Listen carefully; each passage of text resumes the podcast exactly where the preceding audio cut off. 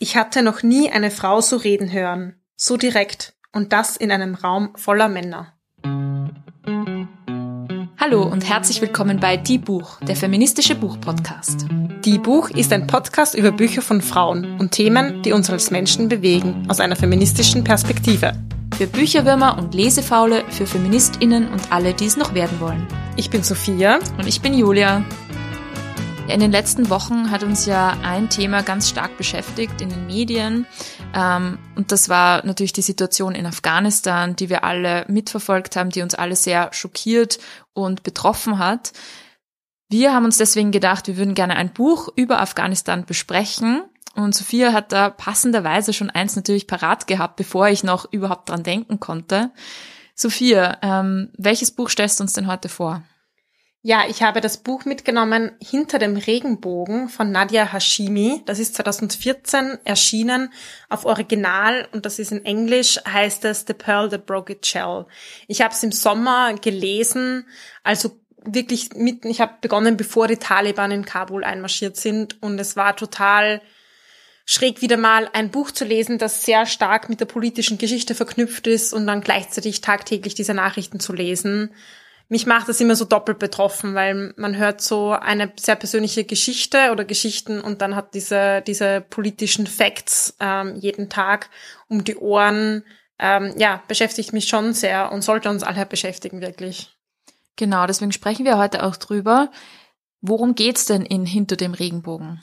Es geht um zwei Frauen ähm, in Afghanistan. Ähm, sie haben beide ein sehr hartes Leben.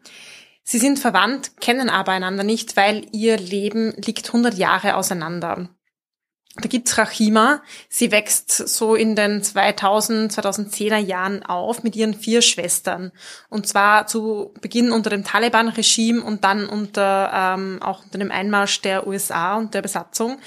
Ähm, sie dürfen nur sporadisch in die Schule gehen und sind sehr der Willkür ihres Vaters ausgesetzt. Der Vater ist opiumabhängig und hat auch immer wieder in den verschiedensten kriegerischen Auseinandersetzungen gekämpft.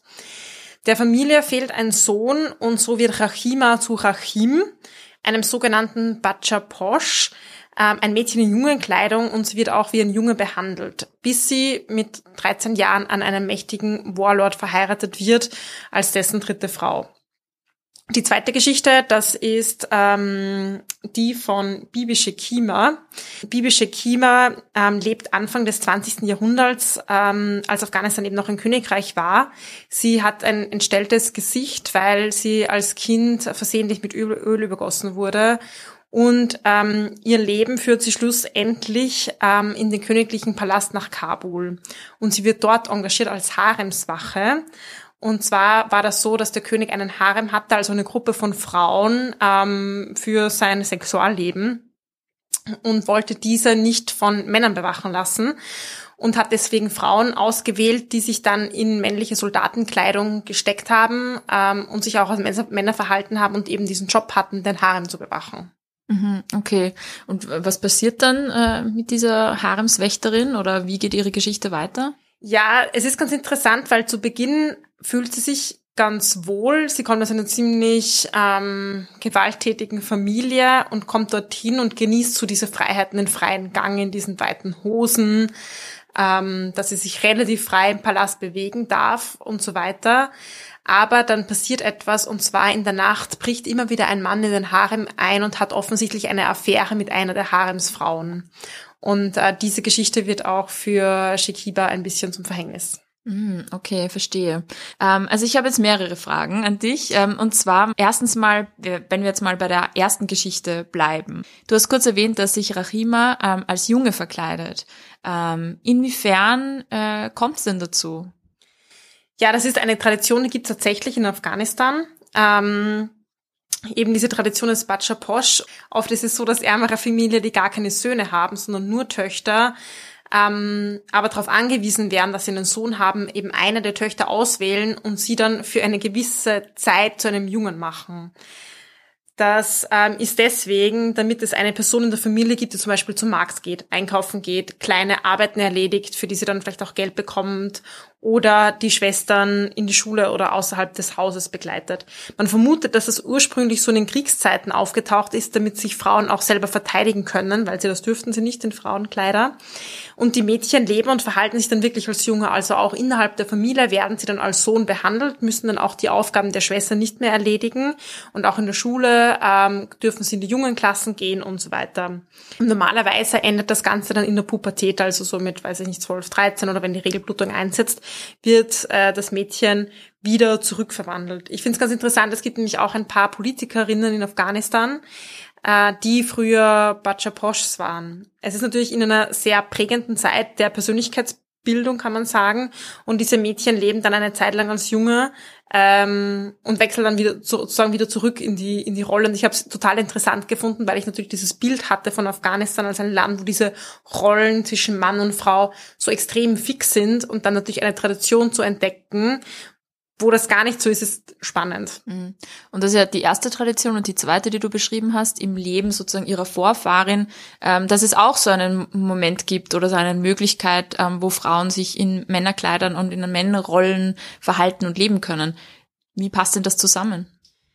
Ja, diese, diese zweite, frühere Geschichte, ähm, da, da ist man sich nicht ganz sicher, ob es diese Haremswächter innen tatsächlich gegeben hat. Das ist ein bisschen ein Mythos. Ähm, auf jeden Fall dieses Königreich unter den, den Herrschern, die auch im Buch vorkommen, das gab's wirklich. Und ähm, Rachima bekommt diese Geschichte äh, erzählt von ihrer Tante und sie nimmt sich da schon so ein bisschen als Vorbild. Ihre Ur-Urgroßmutter, die so eine bisschen ähnliche Erfahrung gemacht hat, so ein, ein leichter Hauch von Eindruck, wie es denn wäre, die Freiheiten eines Mannes oder eben eines Jungen zu genießen, aber eben doch nicht ganz. Ähm, weil Rachima wird dann auch wieder verheiratet, Shikiba wird dann auch später verheiratet ähm, und ja, da gibt's schon schon einige Parallelen. Umgekehrt ist Shikiba so ein bisschen Vorbild für die junge Rachima, weil sie hat immer so den Eindruck, gut, sie hatte das Privileg, jetzt reinzuschnuppern sozusagen mit diesen Freiheiten als Junge, aber sie nimmt ihr Schicksal nicht wirklich selbst in die Hand und ähm, danach sucht sie immer ein bisschen oder dass ihre Tante erzählt ja auch die Geschichte, um mir so ein bisschen zu zeigen, es gibt die Möglichkeiten und deine Ururgroßmutter hat es getan und hat ihr Leben verändert, obwohl sie so schwierige Startvoraussetzungen hatte mit ihrem Aussehen in dieser Familie.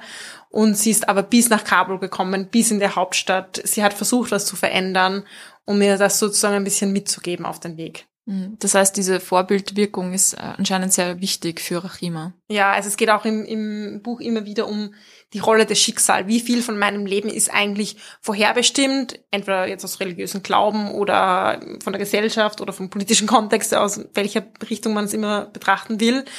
Und wie viel davon kann ich selbst bestimmen? Das ist immer so das und das Hin und Her. Ja, wie viel kann ich wirklich machen? Wie viel einfach muss ich mich dem begnügen? Weil als Frau in Afghanistan in diesen verschiedenen Epochen sind mir einfach ein, ein Stück weit die Hände gebunden. Aber wo ist trotzdem mein Spielraum? Wo ist vielleicht auch meine Fluchtmöglichkeit?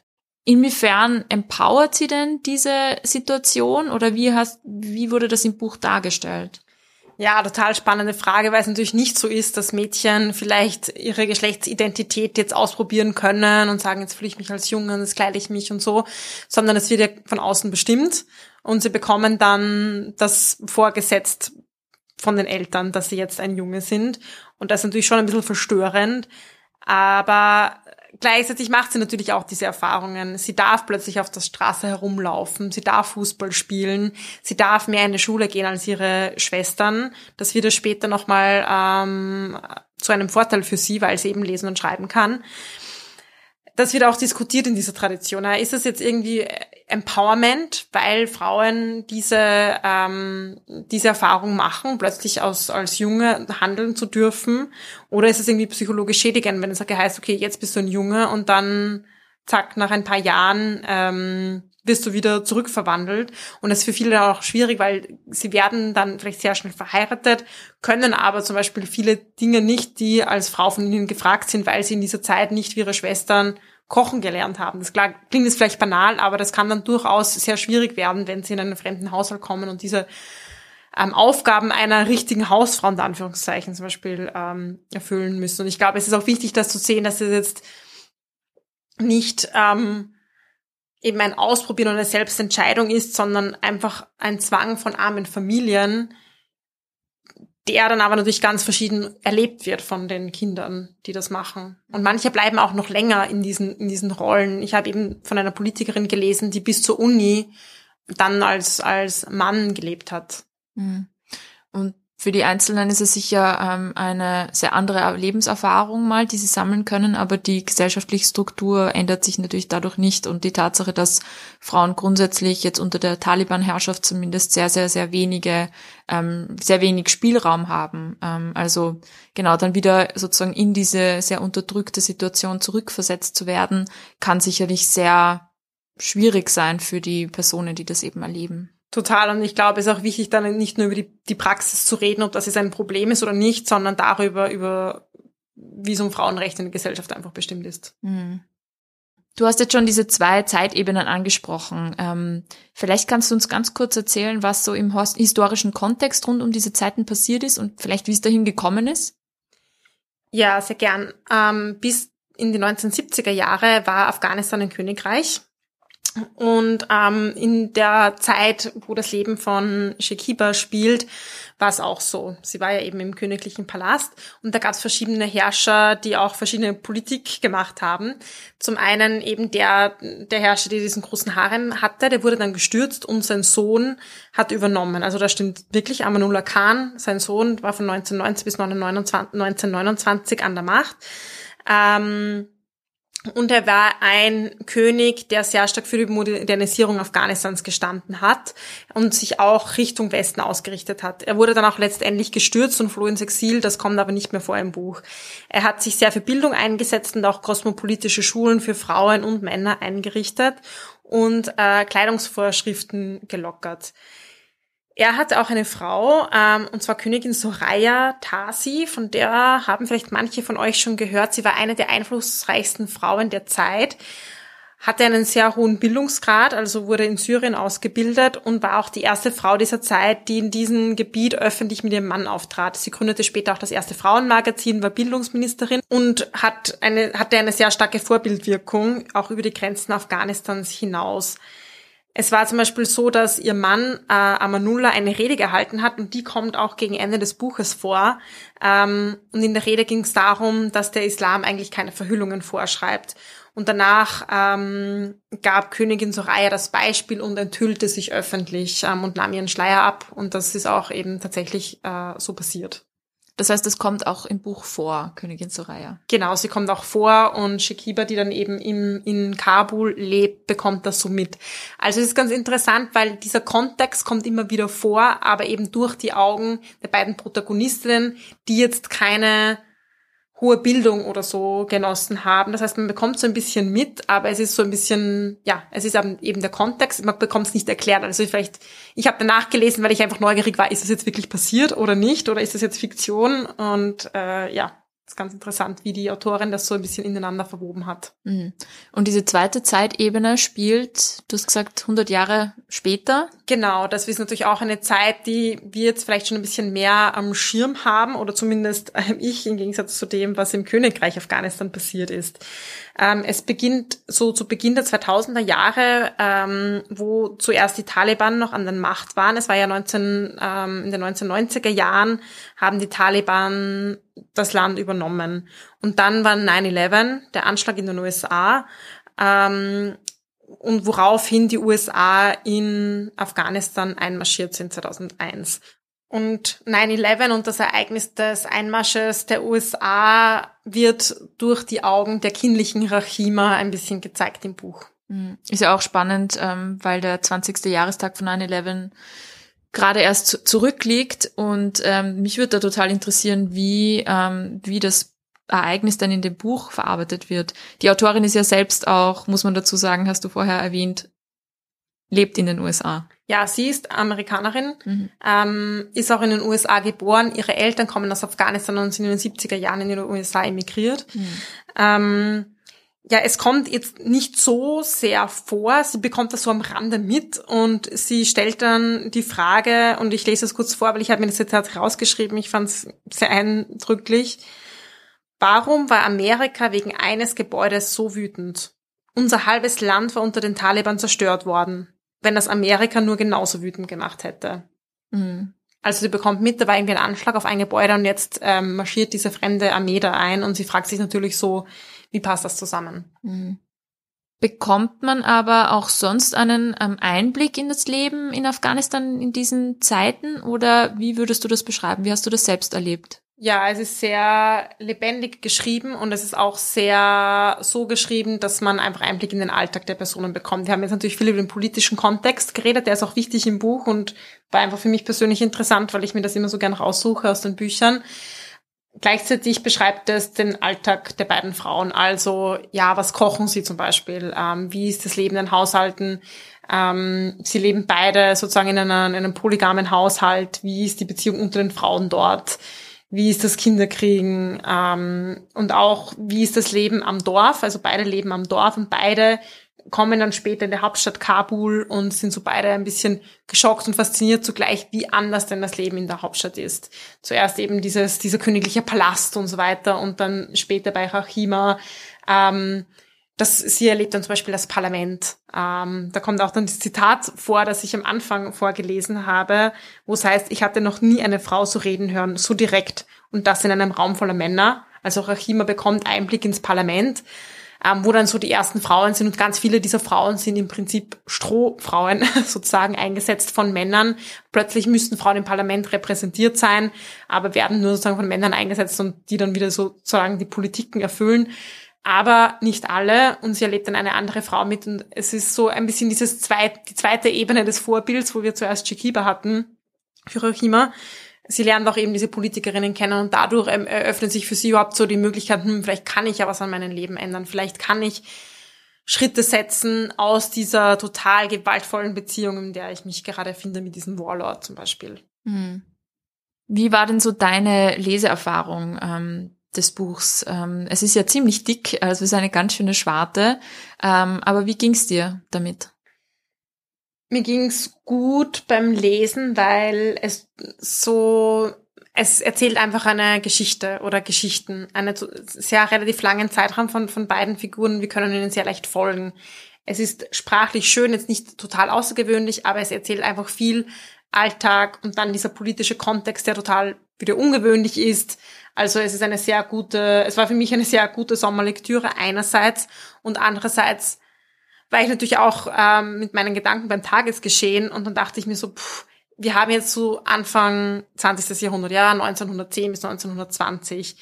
Shikiba erlebt diese Königin mit am Ende und steht da bei dieser Rede ähm, voller Hoffnung und denkt sich, okay, für mich war das Leben total hart, aber für meine Kinder oder Kindeskinder wird es mal besser werden. Und dann 100 Jahre später erleben wir Rachima, die wieder unter einem total strengen Regime lebt und wo wir uns denken, was hat sich eigentlich da geändert? Natürlich ist die Politik irgendwie anders geworden, aber das tatsächliche, die Freiheit für Frauen total nicht.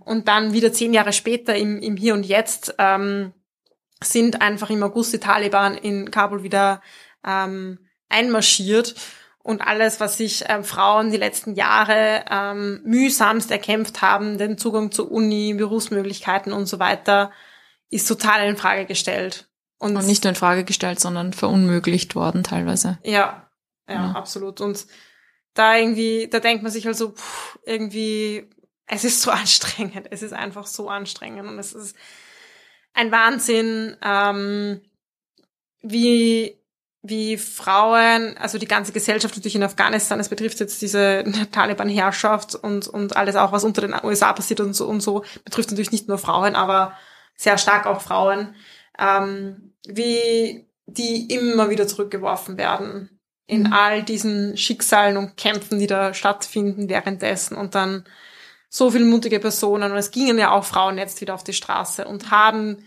davor gewarnt, was passiert, wenn die Taliban wieder ähm, an die Macht kommen. Oder Frauen haben sich hingestellt und inter mit internationalen Journalisten, Journalistinnen gesprochen und so weiter.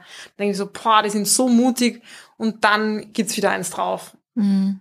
Das ist dieses Auf und Ab in der Geschichte dieses Landes, das so frustrierend ist. Ähm eben und ja mit dem heutigen Kontext das jetzt nochmal zu lesen und diese diese Hoffnungsschimmer, die immer wieder auftauchen, dann zu wissen, dass die in dem Fall in der Geschichte sich nicht bewahrheitet haben, ähm, ist natürlich sehr sehr schlimm. Hattest du trotzdem irgendwie das Gefühl, dass es da so Hoffnungsträgerinnen gibt in dem Buch oder ist das hm, zu naiv zu, zu behaupten oder, oder sich überhaupt zu wünschen in diesem extrem komplexen ähm, Zusammenhängen? Ich finde schon, weil beide Frauen haben so eine harte Ausgangssituation. Und ich glaube, wenn es nur bei dieser harten Ausgangssituation geblieben wäre, dann hätte ich sehr wenig Hoffnung. Aber sie erleben ja schon an Vorbilder und diese Vorbilder können eben eine Geschichte einer Vorfahrin sein, die es irgendwie geschafft hat. Oder es können einzelne Personen sein, ähm, die Zuspruch geben. Oder es können Vorbilder sein wie Politikerinnen. Ähm, oder es kommt auch eine Frau vor, die ein erstes Frauenhaus in Kabul gründet und so. Ähm, und ich finde immer, je tiefer mh, mm, ich in eine Geschichte eintauche, desto mehr erkenne ich die Vielschichtigkeit und desto härter wird's einerseits und desto mehr Möglichkeiten und Anknüpfungspunkte für ein bisschen Hoffnung finde ich dann trotzdem auch wieder. Mhm. Ja, und manchmal wirklich würde ich gerne an unsere Politiker ihnen herantreten und ihnen sagen, bitte, wenn sie schon nicht mit den Personen sprecht, ähm, die ja auch bei uns sind und betroffen sind von, von, von diesem Konflikt und diesem Leben, lest zumindest ein Buch, weil ich kann mir einfach nicht vorstellen, wenn man ein bisschen Empathiefähigkeit hat, wie man dann einfach immer noch einfach sagen kann, pff, Grenzen zu, ist uns alles egal, warum sollten wir Leute... Hilfe vor Ort. Ja, ja genau, Hilfe vor Ort. Dann denke ich mir so, ja geil, ihr habt es echt, ihr habt echt eure Verantwortung top wahrgenommen. Sarkasmus jetzt, bitte. Ja. ähm, ja, danke dir, Sophia. Ähm, es hat mich irre gefreut, dass wir über dieses Thema reden können. Es ist ein sehr, sehr hartes Thema, ähm, aber extrem wichtig, dass wir da hinschauen, ähm, auch besonders ähm, auf die Frauenrechte und die Frauen sozusagen schauen, natürlich auch ihre Familien, ähm, alle Menschen, die dort leben. Hast du sonst noch irgendwelche ähm, Empfehlungen an alle, die sich vielleicht mit Afghanistan noch auseinandersetzen wollen oder die sich dafür interessieren? Wie kann man sich denn weiter informieren? Ja, lest was drüber, schaut euch was drüber an. Ich finde, es ist jetzt wirklich viel in den Medien gewesen. Ich finde, bei solchen Themen muss man immer aufpassen, dass es auch bleibt, weil oft die Krise ist vorbei, ähm, scheinbar in den Medien, aber sie ist noch genauso vor Ort. Mhm. Ähm, und ja, ich finde, die Zeit hat eigentlich ein paar wirklich gute Artikel rausgebracht. Es gibt auch einen Zeit-Podcast. Genau, das Politikteil heißt der, da gibt's auch eine Folge zu Afghanistan. Und du hast dir ein paar Arte-Dokus angeschaut. Genau, es gibt eine Reihe auf ähm, Arte zu Afghanistan. Ähm, die sind auch sehr, sehr spannend, diese Dokus. Ja, und wenn ihr Tipps habt in die Richtung, schickt sie uns gerne. Ich bin auch immer wieder auf der Suche. Und ja, gerade diese Mischung finde ich aus persönlichen Geschichten und politischen Analysen ist total wichtig. Genau. Danke dir, Sophia, für diese sehr spannende Geschichte und diesen spannenden Einblick. Das war Die Buch, der feministische Buchpodcast. Ihr könnt unsere neuen Folgen jede zweite Woche auf unserer Website www.diebuch.at finden oder in eurer Podcast-App. Folgt uns außerdem gerne auf Instagram, Facebook und Twitter. Wir freuen uns immer über euer Feedback sowie angeregte Diskussionen. Schreibt uns dafür einfach eine E-Mail an plaudern.debuch.at oder kontaktiert uns via Social Media. Ein großer Dank gilt zum Schluss noch der Zirkusband, die uns ihre tolle Musik zur Verfügung stellt.